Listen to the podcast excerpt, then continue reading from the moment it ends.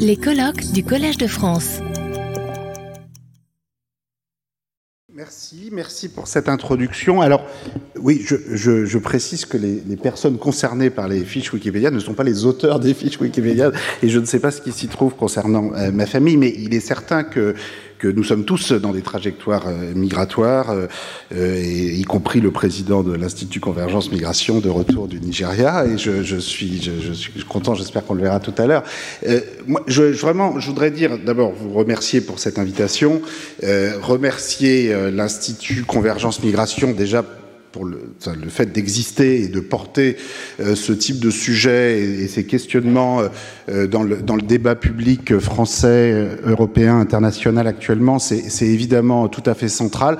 J'ai pu aussi constater directement avec plusieurs de mes étudiants l'ouverture de, de l'Institut. Je vois Yajna Govin dans le, dans le public qui a eu la chance d'être financé par l'Institut Convergence Migration. Je pense à, qui a travaillé sur les naturalisations en France, les impacts sur le marché du travail.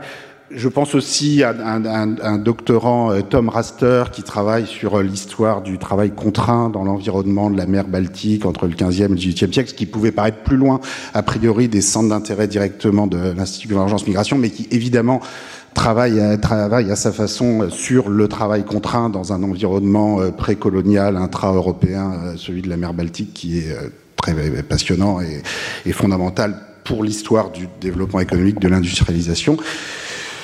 Donc voilà, j'ai pu faire directement l'expérience, même si je suis moi-même, je ne suis pas chercheur spécialisé sur les migrations, j'ai pu vraiment faire l'expérience comme citoyen, les lecteur des, des, travaux, en tout cas certains des travaux issus de l'Institut, et puis euh, en tant que, que, directeur de thèse, encadrant d'étudiants, le rôle absolument essentiel joué par l'Institut. Donc voilà, merci d'être là. Merci pour cette invitation qui m'honore beaucoup. Donc je vais essayer de dire quelques mots sur ce très vaste sujet de l'État social national à l'État social global, réflexion autour du travail, de la migration et de l'égalité. Donc c'est évidemment, ça brasse très très large. Et ce que je vais essayer plus modestement, c'est de montrer comment, euh, dans mes travaux sur l'histoire des inégalités, euh, comment je, je conçois un possible euh, futur, euh, disons avec certainement une plus grande ouverture migratoire, si ce n'est une complète liberté de circulation, qui devrait s'articuler autour d'une transformation de l'État social qui s'est construit historiquement, euh, notamment dans les États-nations du Nord, comme d'abord un État social national avec une restriction des droits très liée à la, euh, nationalité ou à la, résidence, à une forme d'État social beaucoup plus euh, État social global, on peut dire État social fédéral, qui, qui s'inscrit dans une perspective beaucoup plus beaucoup plus internationale.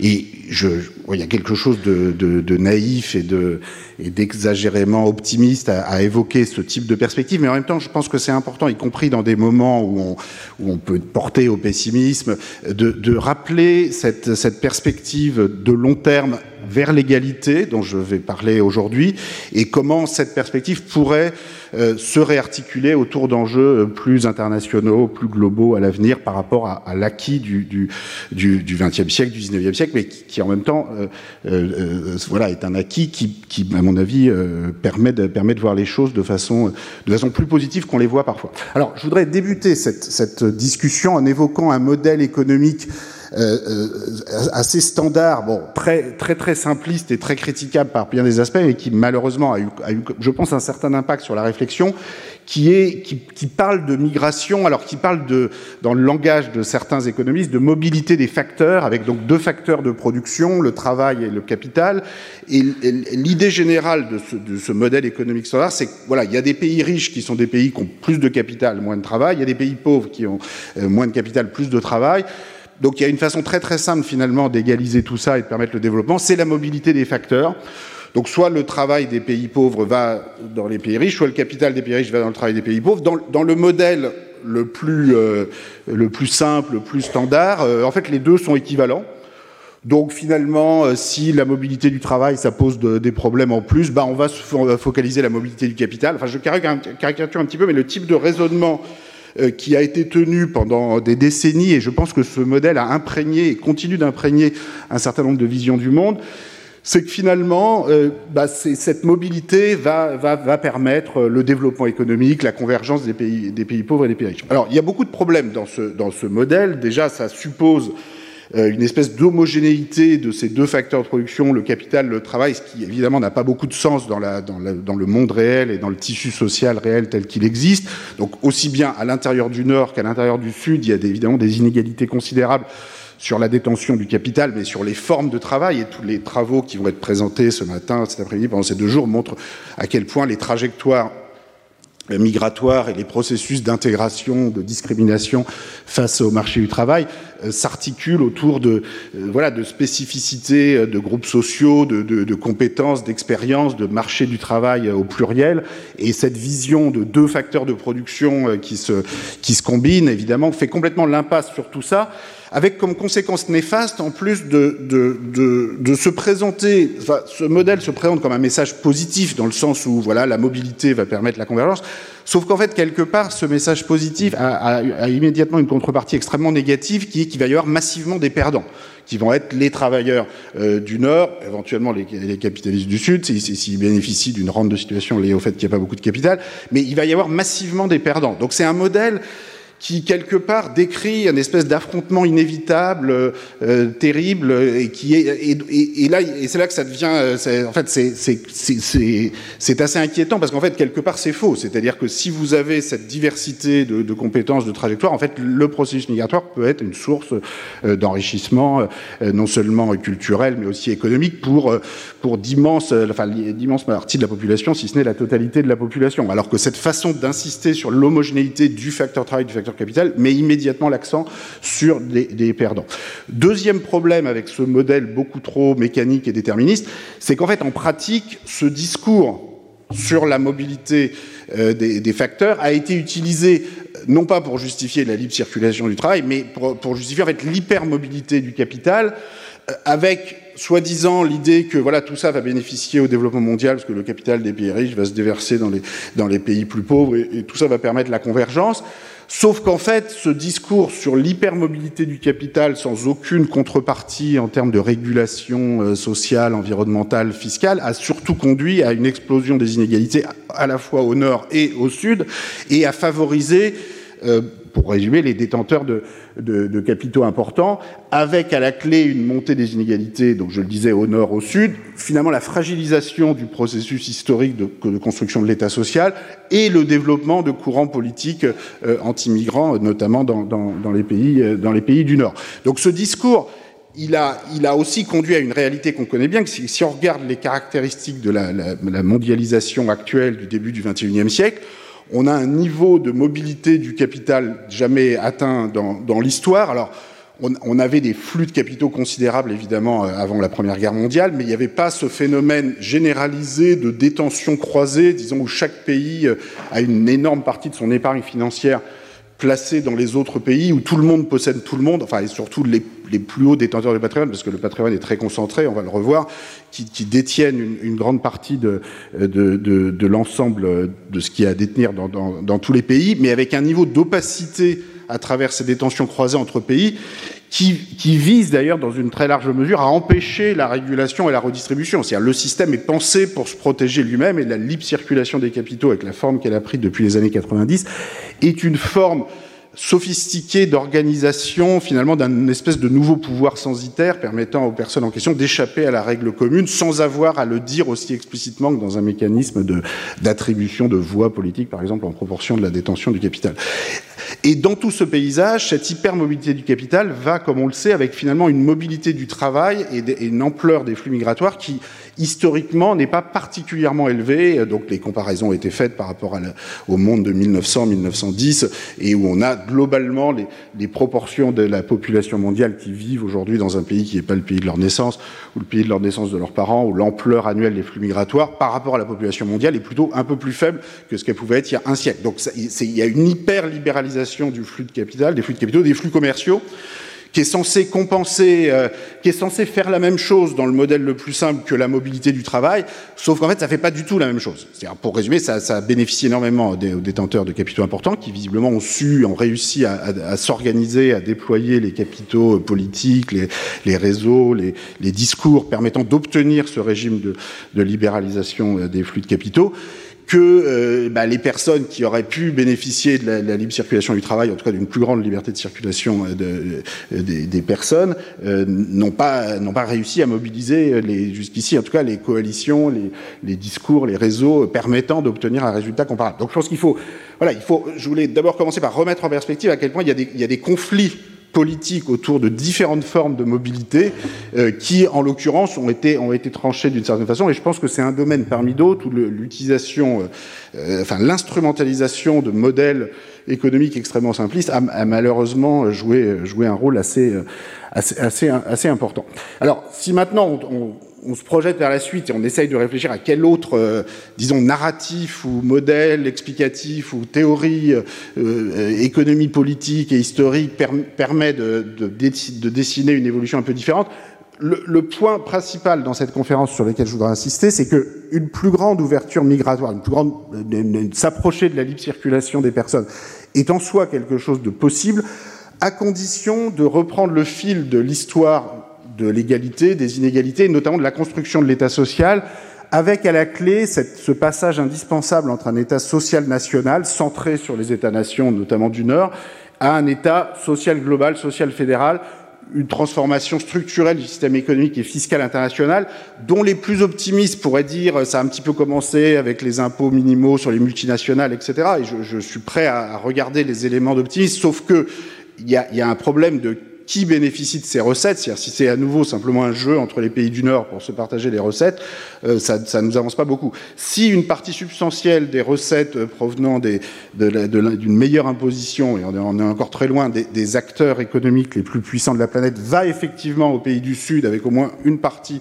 proratisée à la population, ce qui pourrait en partie permettre une espèce d'automatisation des, des, des, des, réparations, notamment liées aux dégâts, aux dégâts climatiques euh, et à d'autres.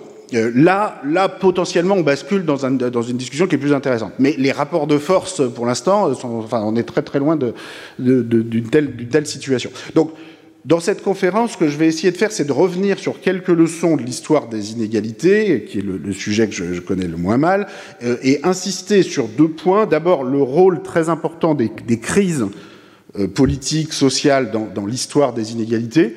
Euh, la Révolution française, la Première Guerre mondiale, la Deuxième Guerre mondiale, la Révolution bolchevique, la crise de 29 jouent des rôles absolument essentiels dans la dynamique historique des inégalités que j'ai pu étudier. Et donc aujourd'hui, le défi climatique, les catastrophes environnementales à venir, la concurrence géopolitique avec la Russie et la Chine de même que la concurrence avec l'Union soviétique pendant le XXe siècle, euh, peuvent contribuer à être des éléments de crise qui remettent en cause le, le, système économique actuel. Mais en même temps, je veux vraiment insister sur le fait que l'autre leçon historique, peut-être plus importante encore, c'est que rien ne remplacera les mobilisations sociales politiques appuyées sur des plateformes de transformation euh, socio-économique profonde. Et ces questions économiques, fiscales, financières, évidemment, il faut surtout pas les abandonner aux économistes. Hein. Donc elles appartiennent à tout le monde. Euh, et l'attitude qui malheureusement a trop souvent existé au sein des sciences sociales au cours des dernières décennies, consistant à, laisser ces questions aux économistes, je pense, est, est, une partie du problème. Alors les économistes sont aussi une partie du problème, évidemment, mais ceux qui les laissent faire euh, sont, font aussi partie du problème. Et, et donc, euh, donc il faut vraiment que voilà tous les citoyens s'approprient ces questions euh, se positionne, euh, y compris dans les aspects euh, pseudo-techniques sur les budgets, les dettes publiques, les impôts, mais qui en fait sont pas, enfin on n'est pas en train, on n'est pas en mécanique quantique, on n'est pas en train d'essayer d'envoyer une fusée sur la, Lune, on est sur des choses très très simples, des, statistiques très très simples, donc tout le monde peut s'approprier, et je pense que en particulier toutes les personnes des autres disciplines des sciences sociales que l'économie sont au moins aussi capables que les économistes de, les, se les approprier, et je pense même avec beaucoup plus de bon sens et de connaissance du tissu institutionnel qui a permis de, produire ou pas euh, ces connaissances. Donc voici un peu le, cadre général. Alors, je vais commencer par présenter quelques éléments euh, d'un rapport sur les inégalités mondiales qu'on a produit, qu'on a, publié l'an dernier en 2022 au laboratoire sur les inégalités mondiales.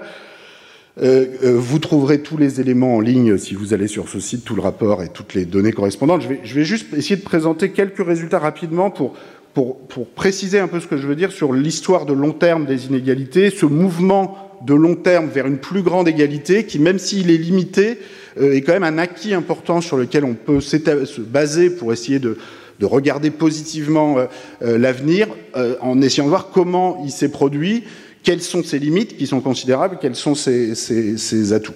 Donc, ce rapport sur les inégalités mondiales se fonde en grande partie sur des données issues de cette base de données, euh, qui euh, donc également est disponible en ligne très facilement. Alors, je vais, commencer par présenter euh, une première série de résultats qui concerne la répartition des revenus au sein des pays. Et, alors, dans, le rapport, vous avez également des études sur l'évolution de la répartition des revenus au niveau mondial, en mettant tous les pays ensemble. Vous avez des résultats sur la répartition des patrimoines, donc les, fortunes financières, immobilières, qui possèdent quoi?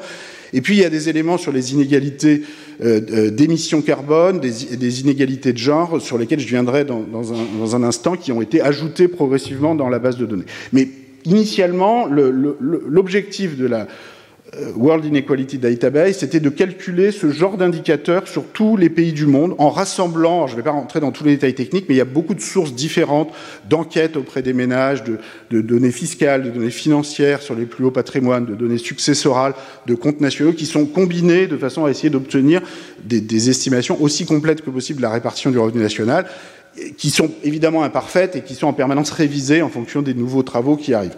Là, vous avez un indicateur très simple qui est la part détenu, la part dans le revenu national détenue par les 10% les, euh, des revenus les plus élevés. Donc, juste pour fixer les ordres de grandeur, si vous aviez une inégalité complète, les 10% les, des revenus les plus élevés devraient avoir 100% du revenu national. Si vous aviez une égalité complète, ils devraient avoir 10%, puisqu'ils sont 10% de la population. Donc, dans la réalité, on est toujours entre 10 et 100%, forcément, mais ça bouge beaucoup. En gros, ça va quasiment de 20 à 70, si on veut résumer. C'est-à-dire que, alors 20, j'exagère un peu, mais on a des pays qui sont vers 20, 25, qui vont être en Europe du Nord, 20, 25, 30% dans les années 80, on était même presque à 20, 25 dans certains pays d'Europe du Nord. Là, les plus importants pays d'Europe du Nord, on est plutôt à 25, 30. Euh, et puis les pays les plus inégalitaires, là on va avoir l'Afrique du Sud va être à 67, on a des pays qui vont être à, 60, 70. Donc euh, euh, globalement, si on essaye de regarder quels sont les pays donc, pour résumer, ça va pas de 10 à 100, et ça va de 20 à 70, ce qui est quand même, c'est quand même déjà un, des écarts considérables. Premier point. Deuxième point, ces écarts, ils sont pas donnés pour toujours. C'est-à-dire qu'en fait, ça se forme et ça se déforme et ça se construit, ça se déconstruit historiquement. C'est pas quelque chose qui est là pour toujours. Si on regarde l'image globale qu'on a là, bah, on voit quand même qu'on a beaucoup de rouge dans le sud et un peu plus de jaune dans le nord. Et euh, en particulier, les pays les plus inégalitaires de la planète vont être aujourd'hui, euh, ça va être voilà, un mélange de cas très différents hein, dans les origines inégalitaires. Bon, l'Afrique du Sud, on peut, on peut comprendre euh, d'où viennent des inégalités très très fortes. Hein, donc euh, voilà, avec un régime d'apartheid entre quasiment 10% de la population et les 90% restants, ou 10-15% et 80-85% restants. Euh, vous avez le, le, cas du Brésil où vous aviez 20-30% de la population qui était encore esclave dans le nord-est du Brésil jusqu'en 1880-1890. Donc voilà, vous avez des contextes inégalitaires, des racines inégalitaires qui sont euh, euh, brutales. Euh, dans le cas du, de l'Inde, vous avez un autre type de, racines inégalitaires. Dans le cas du Moyen-Orient, c'est intéressant parce qu'on a là, c'est beaucoup plus moderne entre guillemets comme forme d'inégalité à travers le, capital pétrolier extraordinairement concentré dans certains territoires dont les frontières ont été d'ailleurs de son elles-mêmes font partie du processus historique et qui permet aussi de concentrer les, les, ressources. En fait, si on regardait dans le détail, l'inégalité serait particulièrement forte dans les, dans les États les plus, les plus pétroliers. Dans les pays du Nord, on a des niveaux comme ça qui paraissent euh, moins forts d'inégalité, 20, 30, 40%. Alors en même temps, pour 10% de la population, c'est quand même beaucoup. Hein, on va regarder tout de suite dans une seconde les 50% les plus bas. Et pour finir, y compris dans les pays du Nord, les 10% les plus riches euh, possèdent beaucoup plus euh, que les, que les 50% les plus bas, bien que 5 fois plus nombreux. Donc on est quand même dans des sociétés très hiérarchiques. Ça ne veut pas dire qu'on est dans des sociétés égalitaires. Et deuxième point, ça n'a pas toujours été comme ça. C'est-à-dire, si on regarde l'Europe de 1900-1910, avant la Première Guerre mondiale, on aurait, pour cet indicateur-là, des niveaux qui seraient pas exactement l'Afrique du Sud, mais qui seraient, disons, plutôt l'Amérique latine, qui seraient entre 50 et 60 euh, du revenu national pour les 10% les plus riches. Donc, l'Europe euh, et, dans une moindre mesure, l'Amérique du Nord, le Japon, historiquement, se sont développés, se sont enrichis au XXe siècle, en même temps qu'ils sont devenus, euh, qu'ils sont devenus plus égalitaires, en, en, en, notamment en construisant l'État social, et j'y reviendrai. Et les pays du Sud, dont parfois les, les, certains gouvernants ou certaines élites disent, voilà, nous on est tellement pauvres, on peut pas se permettre de redistribuer, on verra plus tard quand on sera riche. Bon, en fait, c'est pas comme ça que ça s'est passé historiquement. C'est-à-dire que dans les pays riches, le processus de réduction des inégalités suite à des batailles sociales et politiques considérables pour construire un autre système social et fiscal jusqu'à un certain point, a été aussi très important pour le processus de développement, développement économique. Donc ça, c'est le premier indicateur qui est la part des 10% les plus riches dans le revenu national. Euh, vous pouvez prendre un autre indicateur qui est peut-être plus, intéressant d'une certaine façon encore, c'est la part des 50% les plus pauvres. Et bon, évidemment, ce qui n'est pas sur les 10% les plus riches, c'est 50% les plus pauvres, et sur les 40% de, entre les deux. Euh, si vous allez sur le site, vous aurez des données beaucoup plus détaillées par percentile, par millime, par catégorie de revenus, par salaire, euh, profession non salariée. Donc là, je ne peux pas rentrer dans les détails, mais j'essaye de donner un peu les ordres de grandeur généraux. Sur les 50% les plus pauvres, euh, là encore, quelques ordres de grandeur. Si on était dans une société complètement inégalitaire, il devrait avoir 0% du revenu. Si on était dans une société parfaitement égalitaire, il devrait avoir 50% du revenu, puisqu'ils sont 50% de la population. En pratique, on est toujours entre 0 et 50. Euh, on est, en gros, on va de 5 à 25-30. C'est-à-dire, à nouveau, l'Afrique du Sud va avoir 5% du revenu total pour les 50% les plus pauvres. En Amérique latine, on va être à 5-10%. Alors, je dis en Amérique latine, en fait, dans chaque région, il y a d'immenses variations. L'État euh, péroniste argentin, il y a une forme d'État social qui a permis historiquement de redistribuer beaucoup plus qu'au Chili, au Mexique ou au Brésil. Donc voilà, à l'intérieur de chaque région, il y a des histoires particulières à étudier. C'est pas, c'est pas voilà telle région, c'est comme ça, point à la ligne. Mais globalement, vous avez en Amérique latine et en, en Afrique australe, notamment en Afrique du Sud, les niveaux les plus bas de part du revenu pour les 50% les plus pauvres, ainsi que dans certains États euh, euh, pétroliers du Moyen-Orient. Donc là, on a les populations migrantes hein, qui peuvent euh, constituer la totalité des 50% les plus pauvres, ou la quasi-totalité dans, certains contextes extrêmes. donc, alors que cette part des 50% les plus pauvres va être de 20-25% dans les pays d'Europe de l'Ouest ou d'Europe du Nord les plus égalitaires. Donc, pour fixer là encore les ordres de grandeur, si vous êtes vous représentez 50% de la population et que vous avez 25% du revenu total, ça veut dire que votre revenu en moyenne est à peu près la moitié du revenu moyen du pays où vous vivez. Donc, évidemment, vous êtes en dessous de la moyenne, vous êtes quand même les 50% les plus pauvres, mais vous n'êtes pas démesurément en dessous de la moyenne. Par contre, si vous avez 5% du revenu total et que vous êtes 50% de la population, votre revenu moyen, c'est un dixième du revenu moyen de la population. Donc là, vous êtes vraiment très très loin de la moyenne et très très loin des plus riches, évidemment. Et donc vous voyez que ça a des conséquences entre un pays où les 50% les plus pauvres ont 5% ou 25% du revenu total. Vous êtes sur des écarts qui sont, qui sont considérables. Et ce que, ce que ça montre aussi, c'est qu'une approche focalisée sur des agrégats macroéconomiques comme le PIB ou le revenu national, va complètement rater euh, une, très grosse partie de ce qui se passe, puisque pour un même, PIB par habitant, ou même revenu national par habitant, euh, suivant si la part des 50% les plus pauvres est de 5% ou de 25%, le revenu moyen des 50% les plus pauvres va varier d'un facteur de 1 à 5. Donc le taux de pauvreté, le taux d'accès à des, services de base, de, logement, de, santé, d'éducation, de nourriture, va être impacté de façon absolument massive. Tout ça pour dire que ces questions de répartition, elles sont, massives. Et si on se contente de regarder les agrégats, on rate quand même une très grosse partie de l'affaire.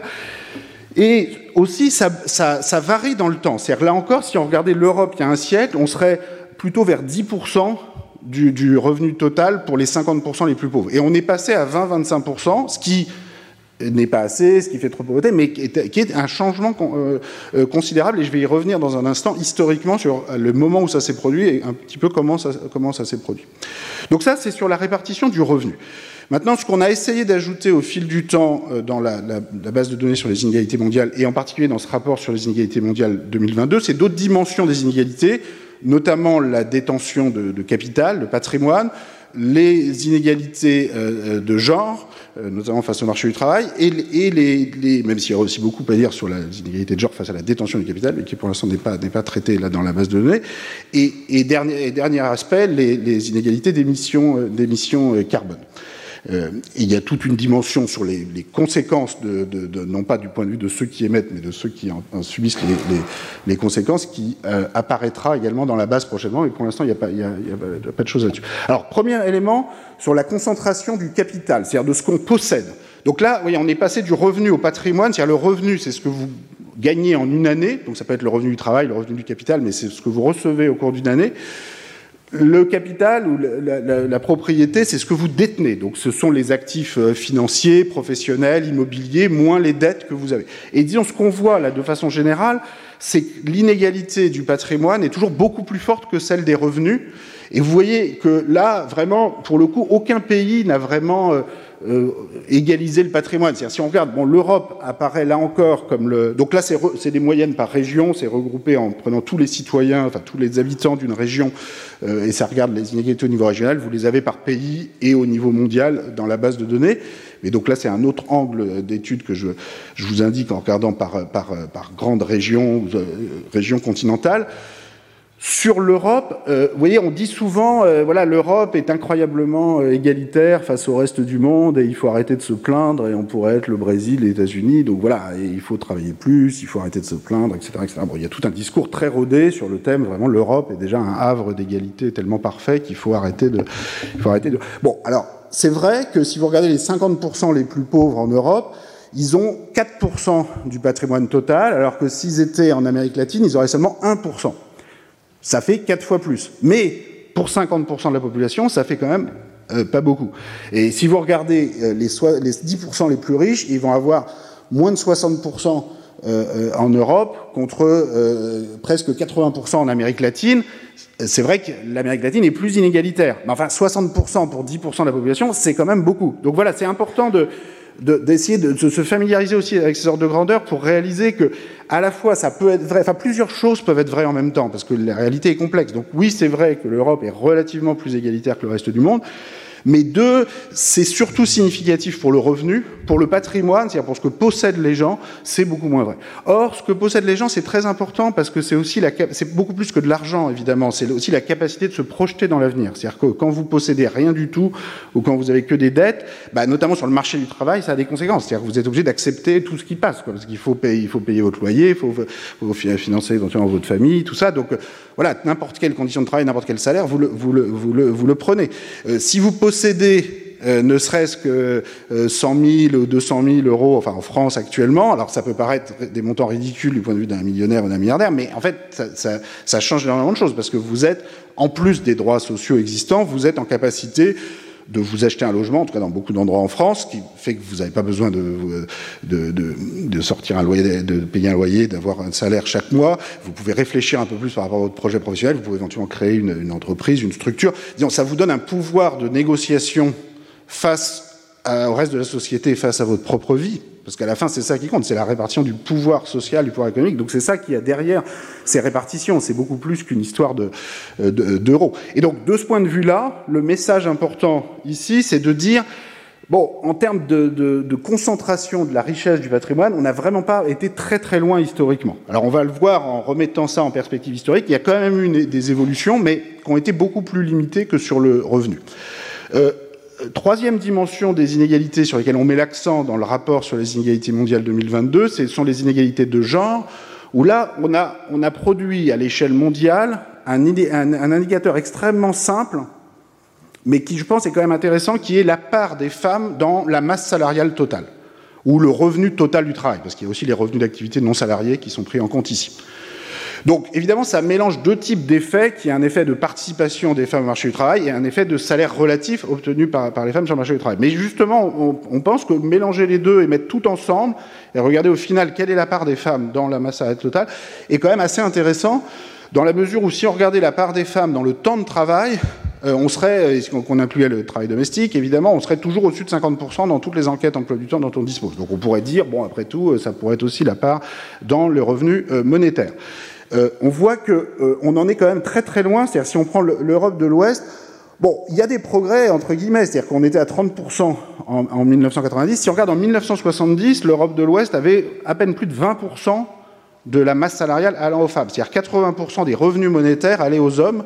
Donc les questions d'argent étaient vraiment vues comme, enfin, étaient organisées comme des questions d'hommes et on était un peu mieux que Moyen-Orient aujourd'hui, mais pas, pas beaucoup mieux, entre guillemets, en termes de part. Il y a eu une progression, mais on est en Europe de l'Ouest là à 37-38%, ce qui veut quand même dire qu'on a 62-63% de, de, de. Donc c'est pour dire que quand on prend des indicateurs du type A, profession égale, vous avez 10-15% de décode salariale, en fait, on euphémise complètement la situation et on oublie complètement qu'évidemment, on n'est pas à profession égale. C'est-à-dire qu'on n'est pas à accès de responsabilité égale, à promotion égale. Et donc, quand on prend tout en compte, on a des écarts qui vont être beaucoup plus, beaucoup plus conséquents. Parce que si vous avez 35% de la masse salariale, que les hommes ont 65% ou 38, 62, vous, vous êtes sur des écarts, euh, mettons, euh, mettons les hommes ont 50% de plus de masse salariale ou plus, euh, et non pas 15% de plus à poste donné. Donc on, voilà, ça capture un peu mieux l'immensité des écarts et le fait que les tendances euh, reste lente. Alors si on regarde par niveau de salaire, on a aussi des données par, par niveau de revenu, euh, sur, les, sur les plus hauts salaires notamment, le, la tendance est extrêmement lente à la progression des femmes. Mais bon, se concentrer uniquement sur les très hauts salaires, c'est pas forcément la, la, plus pertinent, et, et regarder l'ensemble, c'est pertinent également. Dernier aspect de ce très vaste panorama sur les, inégalités mondiales qu'on essaye de proposer dans le rapport sur les inégalités mondiales, c'est les inégalités d'émissions euh, euh, carbone. Alors, vous savez que quand on fait ces comparaisons entre parties du monde, on insiste beaucoup sur les écarts nord-sud qui sont considérables. C'est-à-dire que si on prend tous les pays du Nord, euh, les émissions historiques cumulées de, de l'Amérique du Nord, de l'Europe, et il faudra ajouter la Russie et la Chine, évidemment, dans les émissions du Nord de façon globale, on va être à 80% des émissions historiques euh, euh pour 20-25% de la, de la, population mondiale, et c'est le reste de la population au sud qui va subir essentiellement les conséquences. Mais donc ça, c'est relativement bien connu.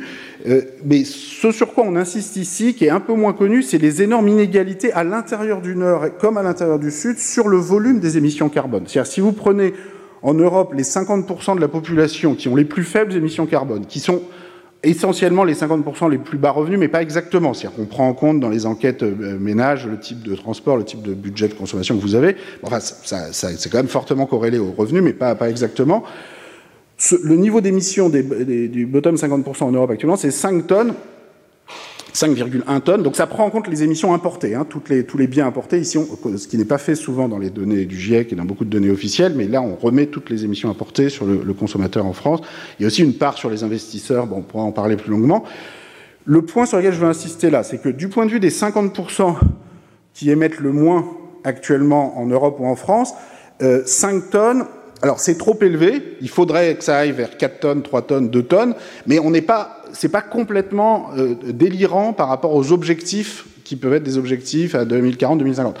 Le problème, c'est que si vous prenez les 10% du haut, vous êtes, à, vous êtes à pratiquement 30 tonnes. Si vous prenez en Europe les 1% du haut, vous êtes à 100, 110 tonnes. Et en Amérique du Nord, vous êtes déjà à 60, plus de 70 tonnes, juste sur, en moyenne sur les 10% du Donc, le, le point important, c'est de dire, voilà, il n'y a pas de solution vraiment au, défi climatique si on ne met pas l'accent sur les questions d'inégalité à l'intérieur du Nord comme à l'intérieur du Sud. Euh, euh, sinon, on va voilà, on va pas, personne va accepter euh, si vous avez une énorme taxe carbone ou une augmentation des prix de l'énergie qui frappe, qui est censé frapper tout le monde de la même façon, bon, sauf que le kérosène des avions, euh, sans parler des jets privés, y échappe, etc.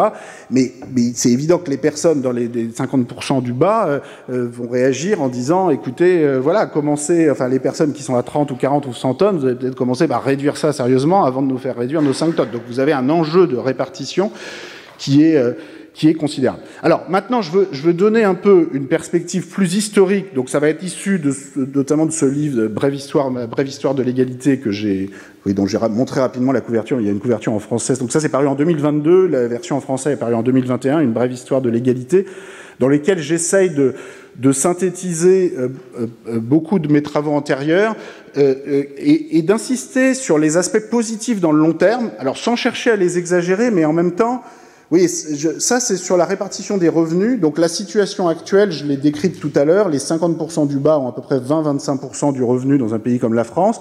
Puis si vous regardez les 10% du haut, euh, euh, vont avoir 30-35%. Les 40% du milieu, alors qui ne sont pas vraiment au milieu d'ailleurs, qui sont entre les 10% du haut et les 50% du bas, euh, ont, ont, une part là, actuellement qui va être à 45%, et le tout s'additionne à 100% comme il se doit. Euh, le, vous voyez que sur la longue durée, il y a quand même un mouvement vers l'égalité qui est, qui est non négligeable. Alors, mais qui n'est pas, pas arrivé comme ça, qui est le fruit d'un processus politique, de mobilisation sociale, qui n'est pas arrivé comme ça, et qu'il ne faut pas non plus exagérer, c'est-à-dire que encore aujourd'hui, on voit les, voilà, les 10% du haut vont avoir, euh, mettons, 50% plus que les 50% du bas, alors qu'ils sont 5 fois moins nombreux. Donc on est dans des écarts qui restent considérables. Il ne s'agit pas du tout d'idéaliser cette situation, mais simplement de prendre acte du fait que, disons, on avait des niveaux de concentration des revenus il y a un siècle qui était proche de l'Amérique latine aujourd'hui, sur les chiffres qu'on a, et là, on est, on est sur quelque chose qui est quand même plus égalitaire. Ça, c'est sur les revenus. Maintenant, si on fait le même graphique sur les patrimoines, donc sur la, la détention de patrimoine immobilier, financier, professionnel, net de dette, on voit que là, les progrès sont plus limités. C'est-à-dire que les 50% du bas, c'est ce que je disais tout à l'heure, sont actuellement à 4-5% du total. Alors au 19e siècle, ils étaient à 1 ou 2% du total. C'est un progrès, euh, mais c'est un progrès faible. Hein, pour 50% de la population, ça, donc c'est quand même limité. Il y a quand même eu une déconcentration du patrimoine dans le sens où les, les 10% du haut qui possédaient 80-90% du patrimoine euh, à la veille de la Première Guerre mondiale, et moi, juste pour euh, Petite anecdote personnelle, ma trajectoire de recherche, moi, vraiment commence le jour où je commence à étudier les, les données successorales, notamment sur la France d'avant 1914, et où je constate une concentration de la détention patrimoniale. Donc à Paris, en 1913, vous avez 1% des décédants qui ont 70% de la nuitée successorale, enfin, du total des successions. Un niveau de concentration successorale quasiment aussi élevé qu'au Royaume-Uni. Alors qu'à l'époque, euh, une grande partie des élites de la Troisième République et des, économistes, notamment, euh, notamment le roi Beaulieu, professeur dans cette maison, qui écrivait des livres en 1890-1900 pour dire que vraiment la France était le pays beaucoup plus égalitaire que tous les autres pays parce qu'on avait fait la Révolution française et donc on n'avait plus ces grandes fortunes aristocratiques terriennes, etc. Et donc euh, on était déjà un pays d'égalité et donc avec comme conséquence on n'a pas besoin de créer l'impôt sur le revenu. Et vous savez peut-être que la France est le dernier pays occidental à avoir créé l'impôt sur le revenu, non pas pour financer les écoles, mais pour financer la guerre contre l'Allemagne, c'est la loi du 15 juillet 1914. Alors que beaucoup de pays euh, en Europe, la Prusse, le Danemark, même le Royaume-Uni, même les États-Unis avaient créé un, impôt fédéral sur le revenu avant euh, la France et sans cette contrainte de, de, financement de la guerre. Et une des raisons pour ça, c'est que vous aviez ce discours très fort à l'époque de dire nous, on est un pays de l'égalité parce que voilà, la Révolution nous a rendus égalitaires. Bon, sauf qu'en 1913, évidemment, la propriété terrienne n'a plus beaucoup d'importance. Ce qui compte, ce sont les fortunes industrielles, financières, les, actifs coloniaux notamment.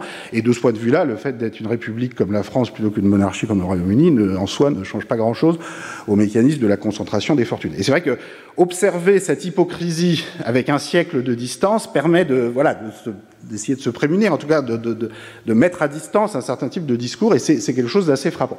Alors, sur la longue durée, on a une, diminution de la part des 10% les plus riches qui est importante, même si on voit depuis les années 80 une, remontée qui peut paraître insignifiante, mais qui, par, rapport à une, baisse historique et par rapport à un niveau global d'inégalité extrêmement élevé, est quand même quelque chose de très frappant et, à mon avis, absolument pas nécessaire, enfin, qui est le fruit de, de choix politiques euh, spécifiques. Et on voit que cette espèce de classe moyenne patrimoniale, ces personnes qui sont entre les 50% euh, euh, les plus pauvres et les 10% les plus riches, leur part s'est légèrement effritée.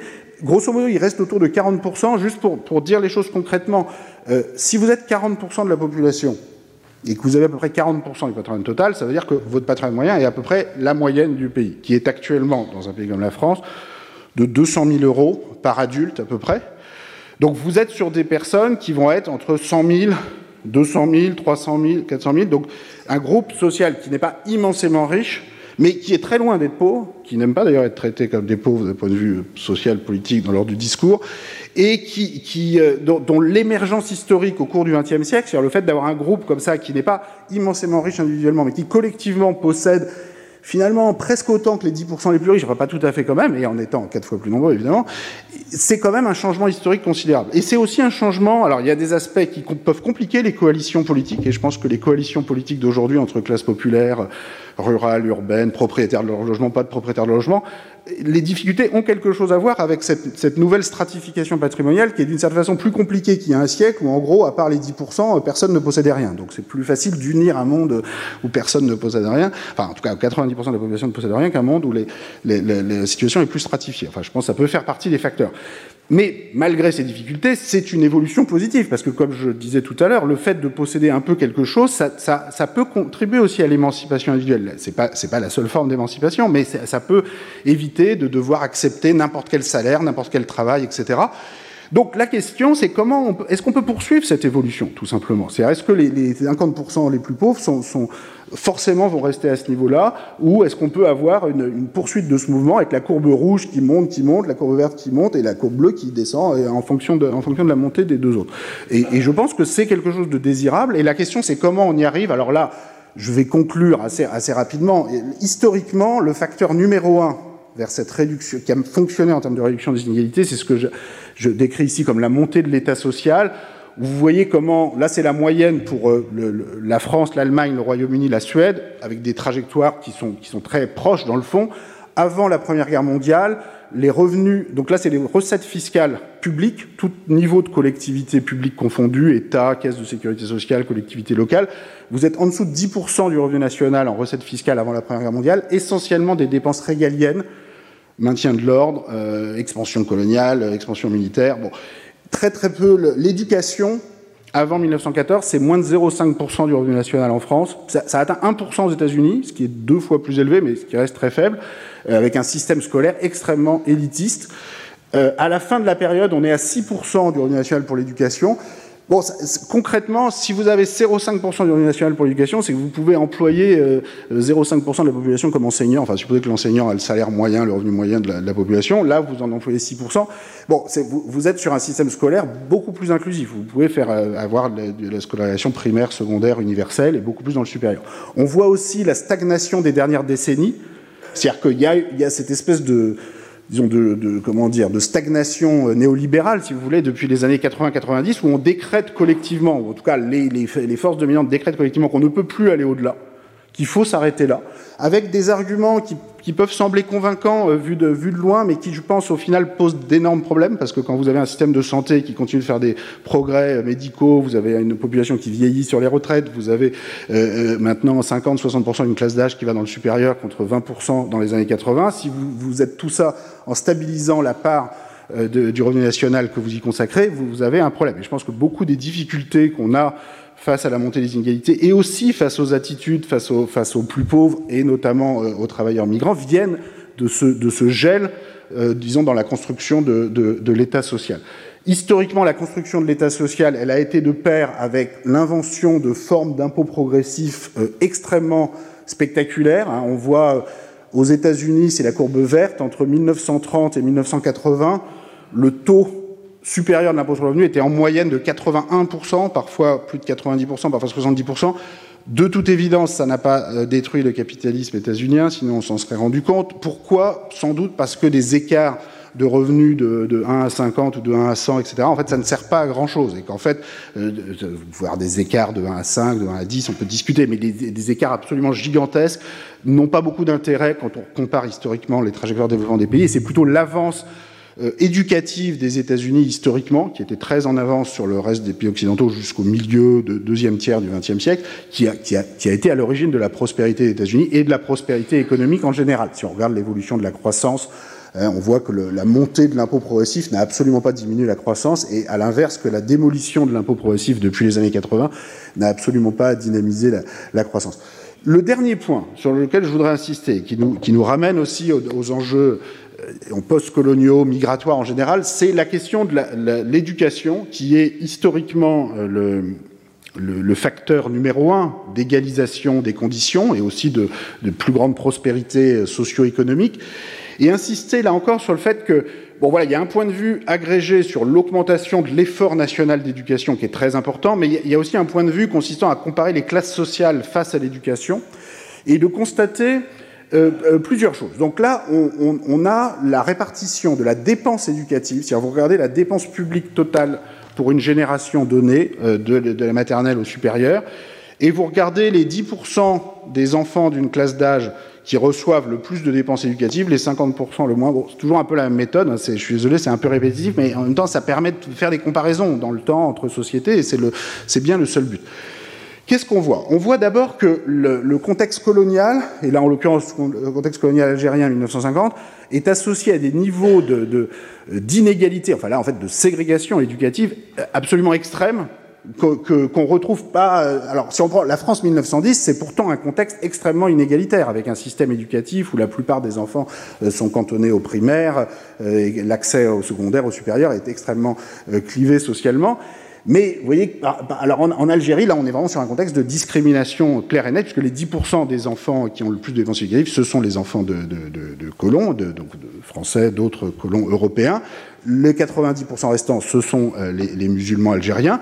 Et donc, si on utilise les données budgétaires de l'époque, donc ça, c'est issu des travaux, notamment de Denis Cognot, euh, qui, a, travaillé sur les budgets euh, coloniaux de cette époque, euh, voilà ce qu'on obtient, ce qui est quand même très spectaculaire. C'est-à-dire vous avez 10% des enfants, euh, donc les enfants de colons en l'occurrence, qui reçoivent euh, plus de 80% de la dépense éducative totale.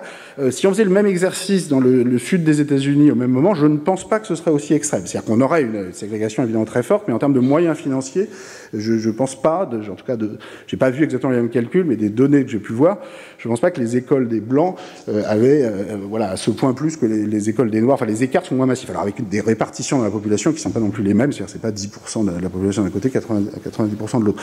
Mais tout ça pour dire que quand on parle de l'héritage colonial ou de l'héritage ségrégationniste en France et qu'on dit, euh, bon, nous, ça ne nous concerne pas, c'est le sud des États-Unis, bon, il suffit quand même de traverser la Méditerranée et de, constater que dans le cadre de l'Empire, euh, euh, voilà, la ségrégation, et notamment en matière éducative, qui est quand même un des points les plus centraux, non seulement a existé, mais atteignait des proportions hallucinantes.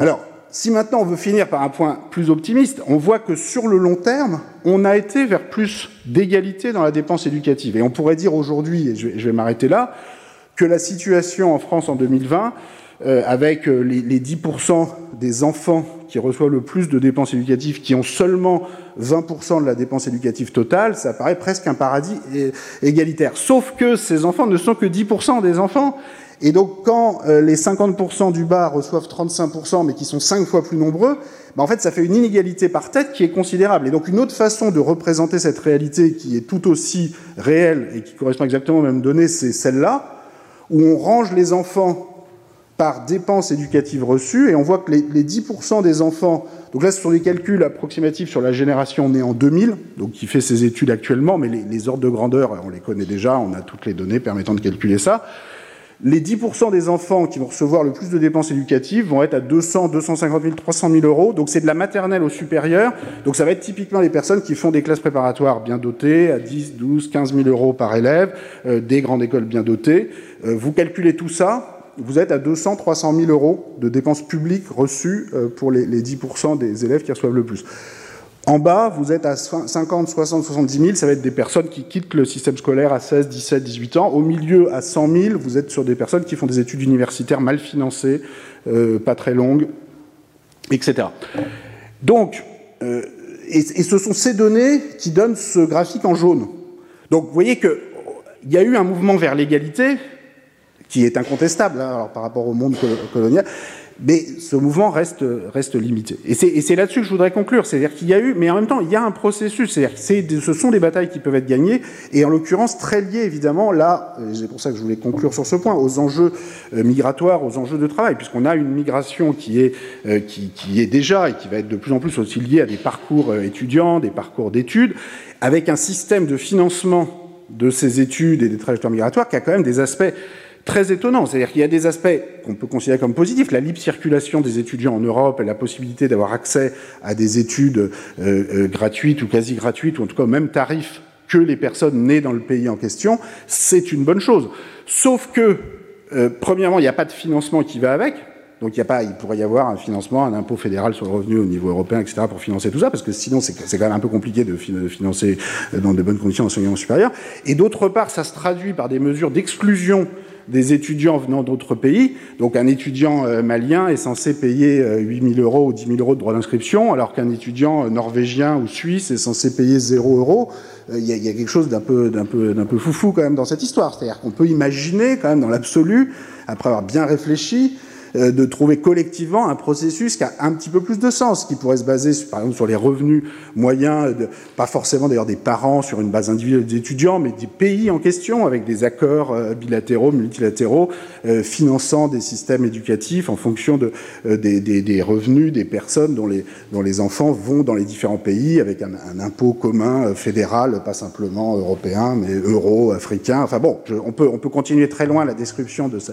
Mais, mais le point centrale sur lequel je voulais conclure, c'est que la question de la liberté de circulation et la question du, mouvement migratoire ne peut pas être séparée de la question des, services publics, du financement des services sociaux, euh, de la transformation du système socio-économique et du financement de ces, de ces services à travers forcément une réflexion sur l'impôt euh, euh, progressif, l'impôt national, l'impôt transnational, et que si on est simplement sur une logique comme on est actuellement sur la liberté de circulation à l'Europe, où on se restreint à l'Europe d'un côté et où on laisse complètement euh, de, côté la question du financement des services publics, et on dit simplement allez-y, allez, dans le pays d'à côté, vous, avez la même condition d'accès, mais personne n'a à payer soi-disant pour tout ça. En fait, on, fait une politique qui, en l'occurrence, peut mener au développement de, l'éducation privée euh, extrêmement élitiste, à des inégalités euh, absolument injustifiées face à des étudiants venant du Sud, etc. Voici, merci pour votre attention. Désolé d'avoir dépassé un petit peu. Retrouvez tous les contenus du Collège de France sur www.colège-2-france.fr.